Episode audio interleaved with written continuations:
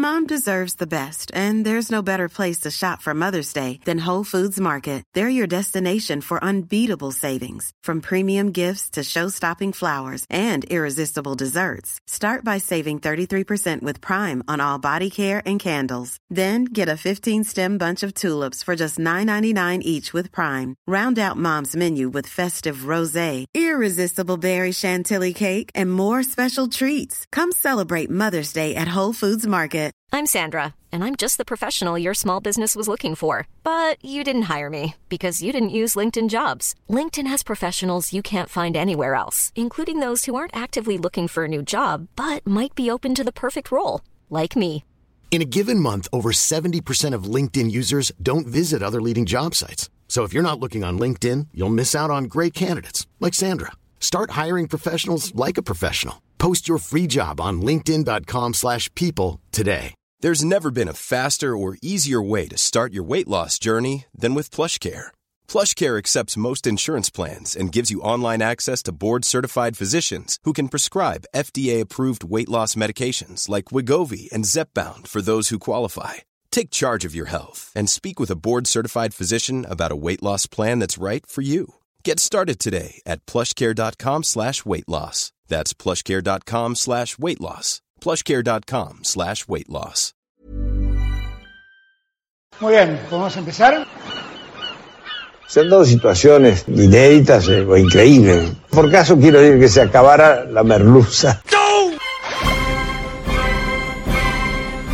Bienvenidos a Se acabó la merluza con Jorge Tezán. Una relación de datos históricos inútiles que se conjuran para tramar alguna verdad.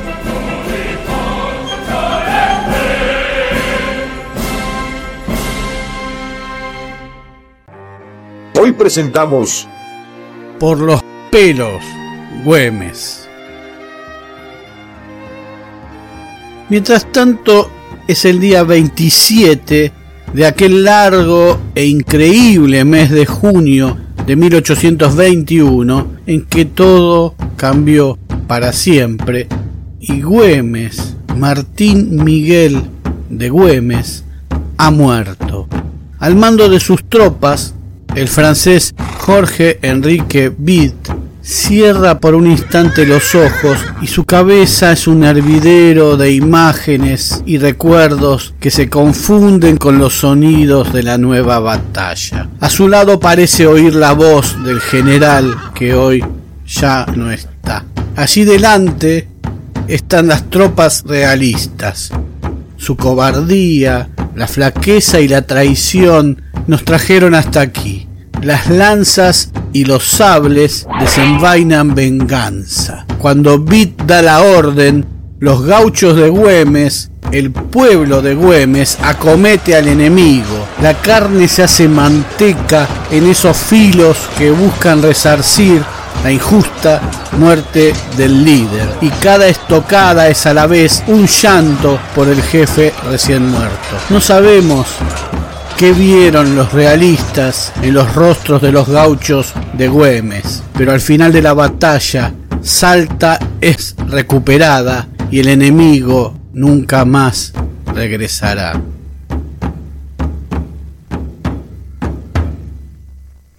Martín Miguel Juan de Mata Güemes Montero de Goyechea y La Corte nació en Salta el 8 de febrero de 1785. Nueve años antes, la creación del virreinato del Río de la Plata había dejado a Salta, que tenía unos quince mil habitantes, de este lado de la frontera, pero la ciudad y la provincia tenían un fuerte lazo con el Alto Perú. Lima y toda aquella zona, lo cual había hecho a esa zona una de las más pujantes. Su padre fue Gabriel de Güemes Montero, un funcionario de la corona, tesorero de la Real Hacienda. Su madre era parte de lo que podríamos llamar oligarquía criolla porque si bien era jujeña, María Magdalena de Goyechea y la corte descendía del fundador de Jujuy con parientes españoles y portugueses. Martín creció entre el buen pasar y su aprendizaje de las labores del campo, una especie de rosas del norte. El ideal de cualquier chico de la época era usar un uniforme y revistar en las grandes ligas, en los ejércitos de la época, igual que hoy quieren jugar al fútbol y ganar la copa. Fue así que a sus 14 años Martín entra al club local, que era el regimiento fijo de caballería, una institución militar que tenía su sede central en Buenos Aires, pero que desde la rebelión de Tupac Amaru de 1781 tenía una sede o un batallón en Salta y estaba compuesto en ese momento por tres soldados viejos y el ahora nuevo cadete. En alguna de las merluzas ya publicadas hemos hablado de la previsión del virrey Sobremonte ante una eventual invasión inglesa. Dijimos que en 1805 se decidió que Sobremonte huiría con el tesoro a intentar establecer una nueva capital en Córdoba o donde se pudiera y desde allí resistir al enemigo. De modo que la supuesta fuga de Sobremonte con el dinero no obedecía a su cobardía y avaricia, sino a un plan de defensa. Es en ese contexto que el virrey Sobremonte dispone que se despache al cadete a esta capital, Buenos Aires, a fin de que reciba la instrucción correspondiente a su clase. Se refería, por supuesto, a Güemes. No crean desde el centralismo porteño que Güemes iba a deslumbrarse por las luces porteñas de entonces. Buenos Aires era tal vez la más sórdida de las ciudades del virreinato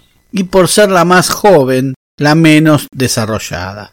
Güemes participa de las dos invasiones inglesas. Su desempeño parece destacado. Es apenas un joven, porque establece una amistad que parece definitiva con Juan Martín de Pueyrredón y se transforma en edecán y una especie de mano derecha del líder y rockstar de ambas contiendas, Santiago de Liniers. Es en la primera de las invasiones, la de 1806, en la que empieza a forjar su fama de valentía sin límites. La noche del lunes 11 de agosto, una tormenta había afectado a varios barcos ingleses que atacaban la ciudad. Con su tercer palo herido, el palo Mesana, la fragata Justine encuentra en retiro, en donde hoy está la torre de los ingleses y entonces era Río, un lugar refugiado desde el cual cañonear a Buenos Aires sin problemas.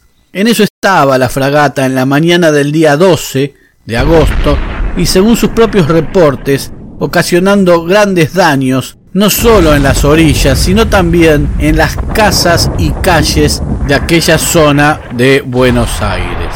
Al comenzar la tarde, las fuerzas criollas lograron establecer una batería de dos cañones de 18 libras sobre la orilla y desde allí lograron poner fuera de combate a un pequeño barco inglés y a la sumaca La Belén, originalmente española, pero capturada en el riachuelo por el almirante Sir Humphreys Popham. Pero la Justine seguía con su cañoneo atroz, a punto tal que no advirtió que las aguas iniciaban su bajante y quedó varada en el lecho costero del río. El alférez Martín Miguel de Güemes del regimiento fijo de Buenos Aires, de 21 años de edad, venía galopando desde la madrugada del día anterior por el camino de la Candelaria, un paraje situado a 395 kilómetros de Buenos Aires, traía un despacho del virrey Sobremonte a Liniers y había cumplido su misión en menos de 30 horas. Al presentarse ante Liniers, este le encomendó una nueva misión. Usted que siempre anda montado, galope por la orilla de la Alameda, que ha de encontrar a Pueyrredón acampado a la altura de la batería Abascal, y comuníquele orden de avanzar soldados de caballería por la playa hasta la mayor aproximación de aquel barco que resta cortado de la escuadra en fuga. Solo eso fue la orden de Liniers, casi que vaya a mirar. La Justin, buque mercante artillado con 26 piezas y tripulado con más de 100 soldados, oficiales y marineros, fue literalmente abordado por Güemes y sus hombres en uno de los poquísimos casos de la historia en los que un barco, tal vez el único caso de la historia, en los que un barco resulta abordado por la caballería. Güemes tiene otras acciones destacadas en esos tiempos, como el traslado de unos músicos a Córdoba por orden de Sobremonte, vigilar desde Montevideo que no se produzca el comercio nocturno con barcos británicos, el ataque a los corrales de Miserere o avanzar entre los tejados del centro porteño con la tropa. Güemes regresa a Salta en 1808 afectado de problemas respiratorios, fruto de la humedad porteña y también montevideana y con permiso ilimitado para atender asuntos personales. Su padre había muerto en noviembre de 1807 y todos celebran que la joven carrera del temerario Güemes termine o se opaque gratamente de regreso a su tierra natal, siendo subteniente del regimiento de artillería y tal vez siguiendo el destino de aquellos oficiales viejos del regimiento al que ingresó a sus 14 años. Pero se equivocaron. Cuando estalla la Revolución de Mayo, no se queda quieto y empieza a preparar el terreno a la expedición auxiliadora que vendría desde Buenos Aires. Le dan la orden de patrullar la quebrada de Humahuaca para quebrar la comunicación entre los realistas altoperuanos y los contrarrevolucionarios del el resto de la zona donde él vivía, y lo ascienden a capitán por considerarlo un oficial infatigable. La pluma de Juana Manuela Gorriti retrató al líder salteño de la independencia como un guerrero alto, esbelto y de admirable apostura, una magnífica cabellera negra de largos bucles y una barba rizada y brillante cuadraban su hermoso rostro de perfil griego y de expresión dulce y benigna. A su lado, pendiente de largos tiros, una espada fina y corva, semejante a un alfanje, brillaba a los rayos del sol como orgullosa de pertenecer a tan hermoso dueño. El ejército auxiliador avanzaba entre su propia indecisión y el afán de gloria de algunos integrantes. Había tenido algunos cambios, como la incorporación de Castelli para encabezar el fusilamiento de Liniers y una vez en el norte el traspié de Cotagaita, hoy Bolivia, del 27 de octubre de 1810. Con las espaldas cubiertas por Güemes, Balcarce logra llegar a las orillas del río Suipacha, a 65 kilómetros de la actual frontera de Bolivia con la Argentina. Los espías realistas reportan que las tropas patrias están cansadas y desanimadas. Todo huele a derrota lo cual es cierto.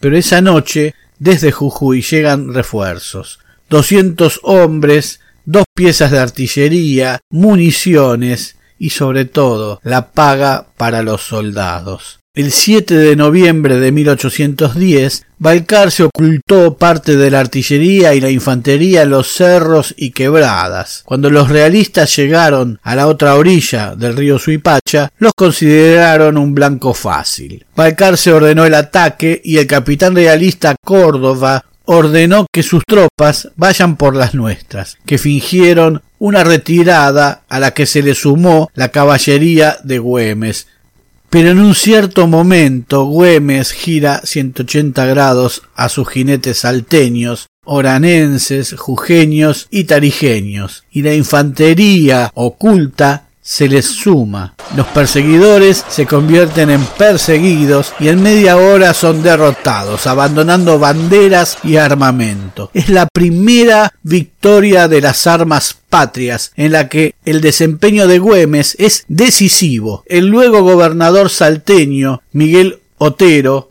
recuerda en sus memorias. En el presente caso, Suipacha no fue la vanguardia del ejército de Buenos Aires, fue la división de Salta, compuesta de tropas de allí y de un batallón de milicias de Tarija. No fue Balcarce, fue Güemes quien encabezó ese combate. Pero el controvertido Castelli no lo hace constar en el informe.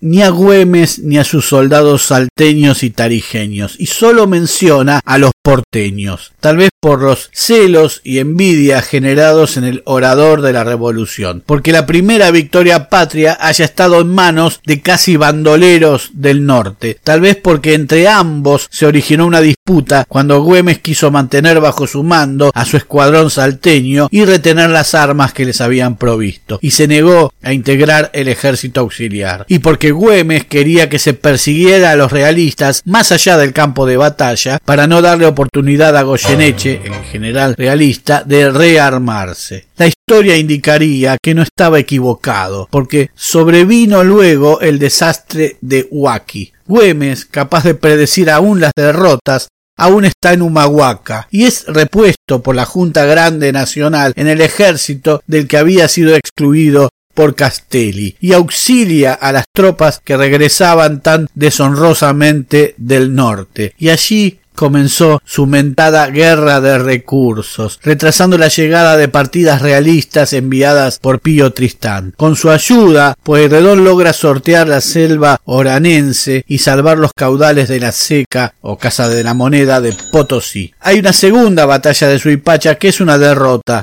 a las órdenes de Eustoquio Díaz Vélez, logra recuperar Tarija a los partidarios del virrey Abascal el 10 de enero de 1812. Y aquí se suceden cambios. Castelli se va a Buenos Aires, Pueyrredón queda al mando, pero asegura sufrir de un neurisma que le impide hacerse cargo de las tropas. Así que Buenos Aires envía a un novato, el reciente creador de la bandera y primo segundo de Castelli, Manuel Belgrano. Entonces sucede un hecho relatado en distintos lugares de distinta manera, procurando aliviar ciertos ánimos, por lo que vamos a elegir una de las versiones. Es 1812, Güemes cuenta con 27 años y es soltero. Destinado a la captación de reclutas y de caballos en Santiago del Estero, vivía allí, o cuando era destinado allí, con una joven llamada Juana Iguanzo, esposa del teniente de dragones Sebastián Mella. Las versiones afirman que el propio Güemes convivía con la mujer y el marido en la misma casa y mantenía al joven militar amenazado para que no los denunciara. La relación ya vendría desde hacía tiempo y desde otras ciudades. Sucede también que Belgrano marchaba para hacerse cargo del ejército del norte y Santiago del Estero era uno de sus lugares de referencia porque su familia materna era toda de allí y tenía familiares y contactos. Así que Belgrano se entera a través de Germán Lugones, según él mismo dice, intendente de la provincia, de la licenciosa vida de Martín Miguel de Güemes, o se le hace llegar la noticia un orador de la revolución, no sé. Y el propio Belgrano, raro, que marchaba rumbo a su nuevo cargo junto a Pepa Escurra, mujer casada con su marido exiliado en España a causa de la revolución y con quien tendría luego a su hijo Pedro Rosas y Belgrano, sin conocer a Güemes, lo sanciona y lo envía a Buenos Aires. Es raro, pero Güemes llega a Buenos Aires el 20 de enero de 1813 y reclama conocer las causas de su sanción y las autoridades consultan a Belgrano acerca del motivo de la pena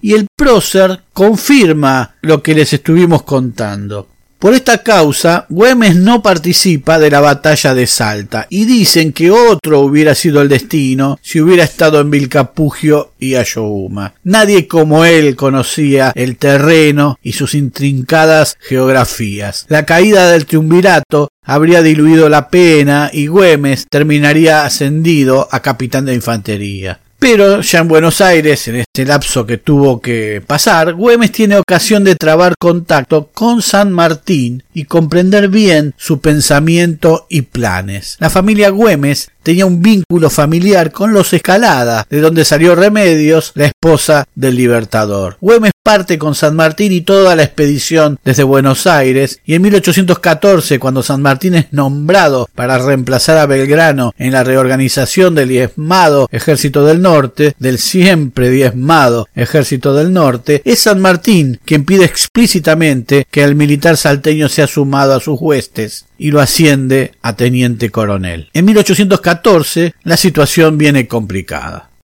Tras la derrota de la llamada Patria Vieja en Rancagua, Chile, más los sólidos ejércitos españoles que dominan la banda oriental, siempre con alguna ayudita del, amigo portugués, ¿no? Y la derrota de Belgrano allí en el Alto Perú, era lógico que los realistas pensaran en bajar desde el Alto Perú al punto de llegar muy cerca de Jujuy y Salta, sin Millions of people have lost weight with personalized plans from Noom. Like Evan, who can't stand salads and still lost 50 pounds. Salads, generally, for most people, are the easy button, right? For me, that wasn't an option. I never really was a salad guy. That's just not who I am. But Noom worked for me. Get your personalized plan today at Noom.com. Real Noom user compensated to provide their story. In four weeks, the typical Noom user can expect to lose one to two pounds per week. Individual results may vary. I'm Sandra, and I'm just the professional your small business was looking for. But you didn't hire me because you didn't use LinkedIn jobs. LinkedIn has professionals you can't find anywhere else, including those who aren't actively looking for a new job but might be open to the perfect role, like me. In a given month, over 70% of LinkedIn users don't visit other leading job sites. So if you're not looking on LinkedIn, you'll miss out on great candidates like Sandra. Start hiring professionals like a professional. Post your free job on linkedin.com/people today.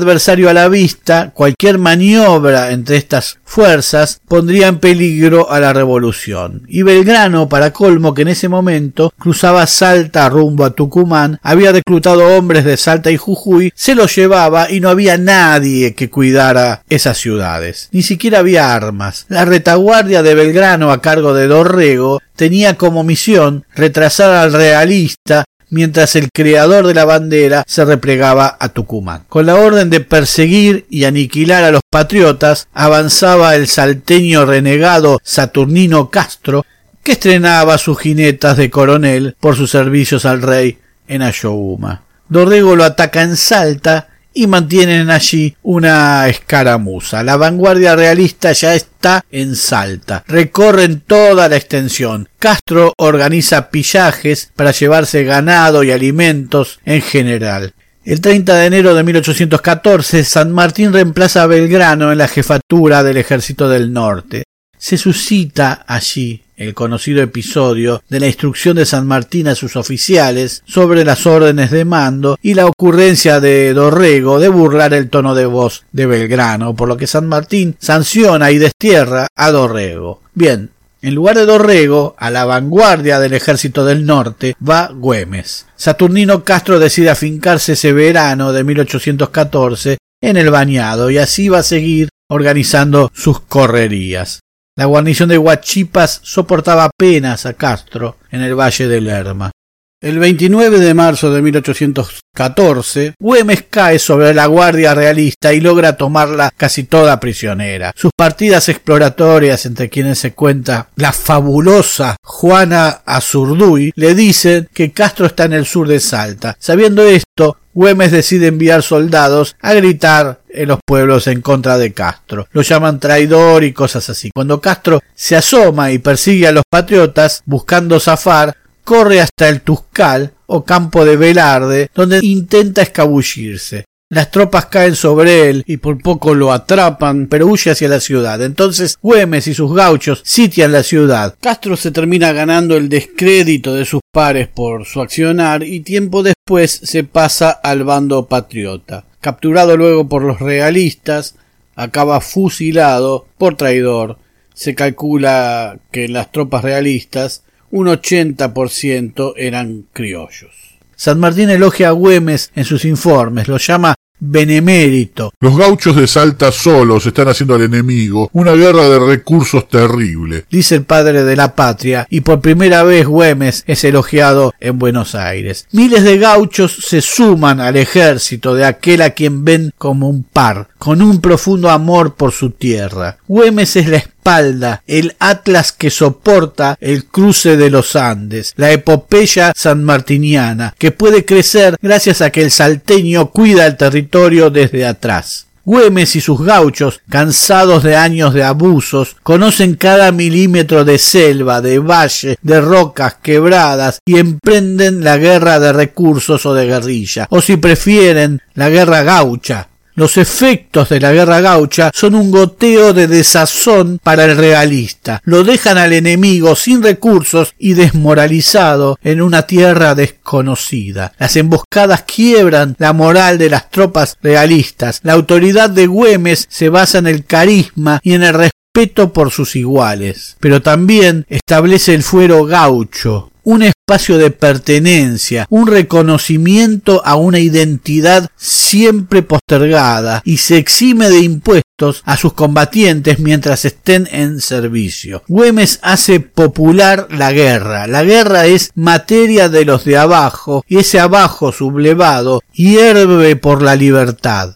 Si bien las fuerzas realistas fueron un bloque durísimo para que las tropas patrias penetren en el Alto Perú, fue Güemes luego una verdadera pared que impidió que los godos bajen con la libertad con la que venían haciéndolo previamente. El Alto Perú es un Vietnam para los realistas. Seis invasiones realistas frenó Güemes. Güemes es la mosca en la oreja de los realistas. Los ataca una y otra vez con diferencia de días. Los persigue. Anta, Santa Victoria, emprende la marcha hacia Jujuy. Está en todos lados. El 3 de agosto, el brigadier de la Pezuela evacúa la ciudad de Salta y sus fuerzas comienzan la retirada hacia el Alto Perú, como un éxodo jujeño al revés. Güemes y sus gauchos lo atacan constantemente hasta la Quiaca. En Jujuy, Güemes recibe un considerable refuerzo de hombres y armas. 100 soldados que pasan a sus filas y 100 fusiles, 260 bayonetas, 373 lanzas y todo lo que los realistas habían abandonado en su fuga. Rondó, que ha reemplazado a San Martín en la conducción del Ejército del Norte, propone que el directorio ascienda a Güemes a coronel graduado del Ejército. Y un mes después lo designa jefe militar de la zona comprendida entre Tucumán y Tarija. Ya en 1815 se incorpora al ejército de Rondó con sus mil infernales y el 14 de abril de ese año sorprenden a la vanguardia del enemigo en puesto del Marqués y es una aplastante derrota para los realistas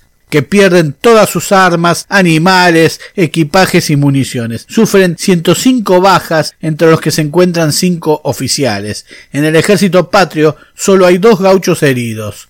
Güemes regresa triunfal a Salta. El gobernador Hilarión de la Quintana anda lejos con Rondó rosqueando algo. El 6 de mayo de 1815, a petición del pueblo de la ciudad, es designado gobernador de la Intendencia de Salta, que comprendía las actuales Salta, Jujuy y Tarija. Poco después es reconocido como tal por el director interino Álvarez Tomás. Más tarde, el cabildo de la ciudad, también manejado por Güemes, está su hermano ahí en un cargo importante, decide no devolver las armas recogidas en Jujuy y reclamadas por Rondó, ya que la provincia se quedaría sin armas para su defensa y escarmiento del enemigo, teniendo en cuenta la función de las tropas de Güemes de ser la vanguardia del ejército del norte. Pero con Rondó se pudre todo, y éste lo declara reo de Estado. Rondó se dirige de Jujuy a Salta a recuperar las armas. El cabildo de Jujuy desconoce a Güemes como gobernador. Un ejército sube desde Buenos Aires al mando de French para derrocar a Güemes y auxiliar a Rondó en el Alto Perú. Pero Güemes no lo deja pasar hasta que no lo reconozcan como gobernador y finalmente, cuando logran pasar, se enteran de la derrota de Rondó en Sipe Sipe, que significó la definitiva pérdida del Alto Perú. Rondó, enfurecido, toma Salta, pero no tiene víveres, y el pueblo gaucho lo mantiene sitiado, de modo que tiene que negociar a través del pacto de los cerrillos con Güemes. Hacen las paces y hasta San Martín dice que festeja con una salva de veinte cañonazos, iluminación, repiques y otras mil cosas. Más tarde, Pueyrredón encabeza el directorio y Belgrano reemplaza a Rondó. El primero, sabemos, es amigo desde hace años. Con el segundo surge una hermosa amistad y hay mucho afecto en las cartas que se dirigen mutuamente. Pero no hubo más expediciones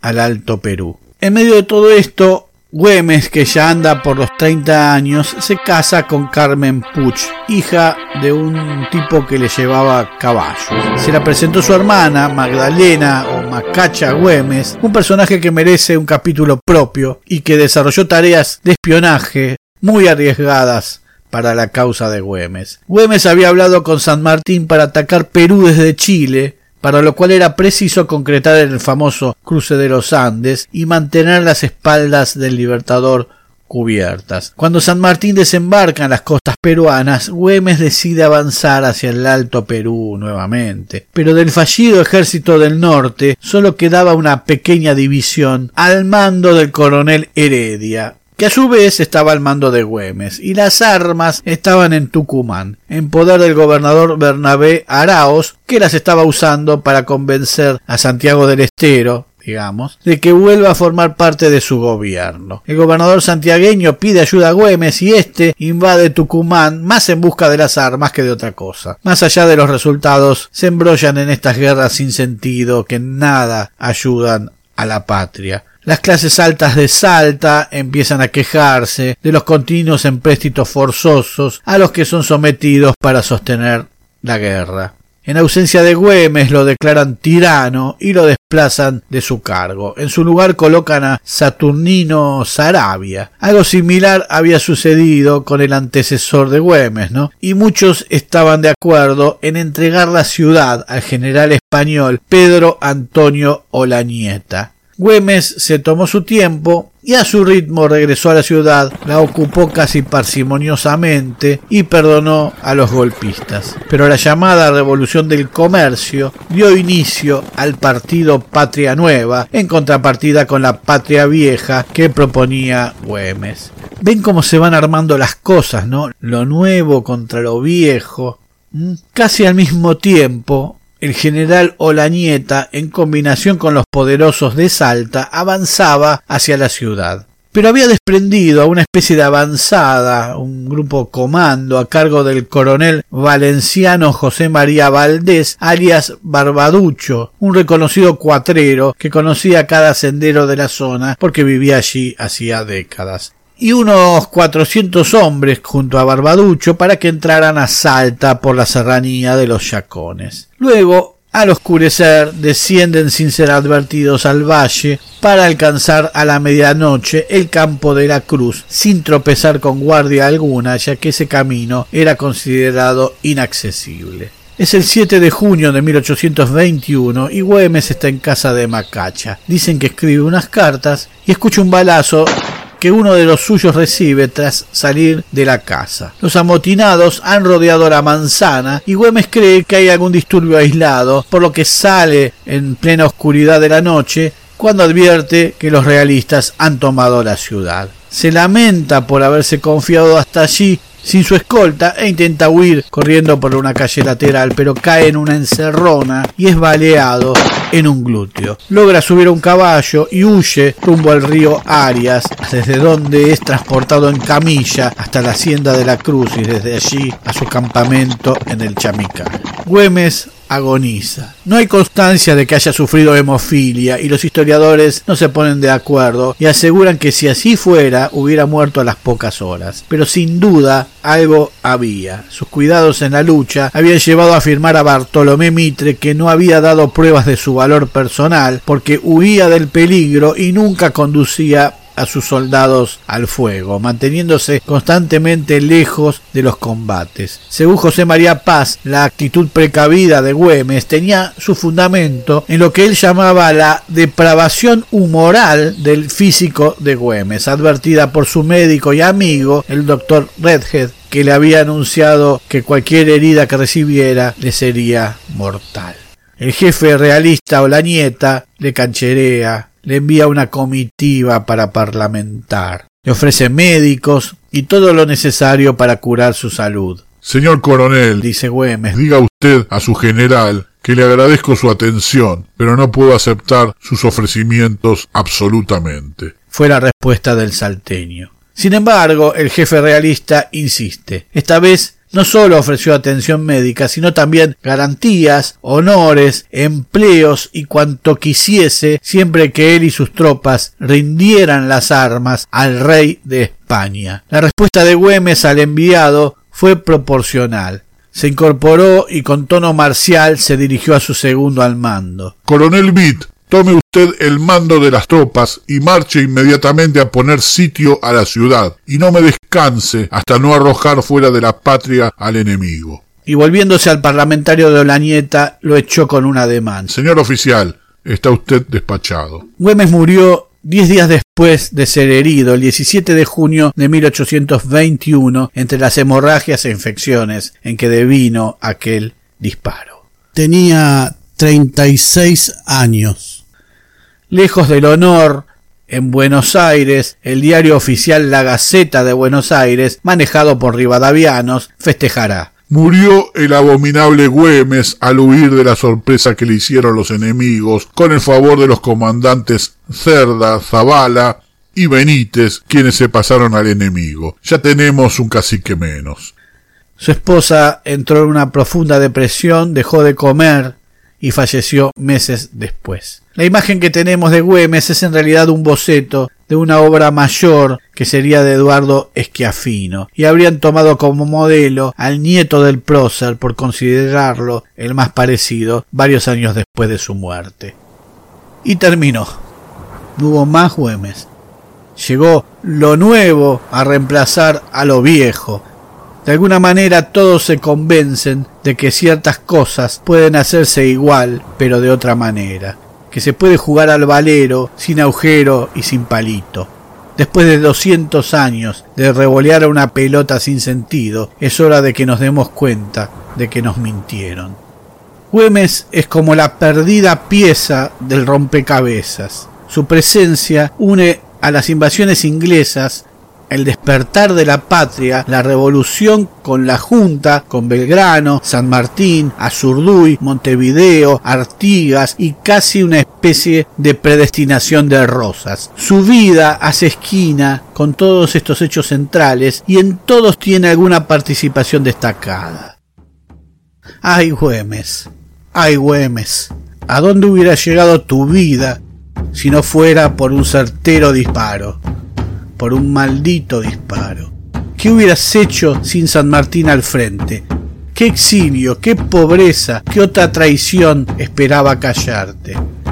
Ay, Güemes. Moreno en 1811, Güemes en 1821, Belgrano en 1820, Monteagudo en 1825. ¿En cuáles de esos ojos, al cerrarse, se apagó para siempre el sueño de la revolución. Se acabó la merluza. Que se haga ya la oscuridad, deténgase la sucesión en una ausencia tan brutal que es uno mismo el que no está y no sentir ningún dolor es lo que duele más. Llegó el olvido vencedor y ya el saqueo comenzó en la memoria sin guardián. Libros de viento robará y de tu verso más cantor nadie se acordará. Yo juego con la carta más segura, no importan los vaivenes de la suerte. Aquí donde me ve, yo soy la muerte, el precio de la última aventura. Yo soy mucho más fuerte que la vida. Yo soy la última rima del poema. Mi voz en todo acorde siempre suena. Y con cualquier camino yo hago esquina. pronto nuevos capítulos de Se acabó la merluza. Se acabó la merluza es idea, redacción, recopilación y hace lo que puede Jorge Tezán. Muchas gracias. De la poesía y el amor, la nada espera, vamos ya, su tiempo terminó.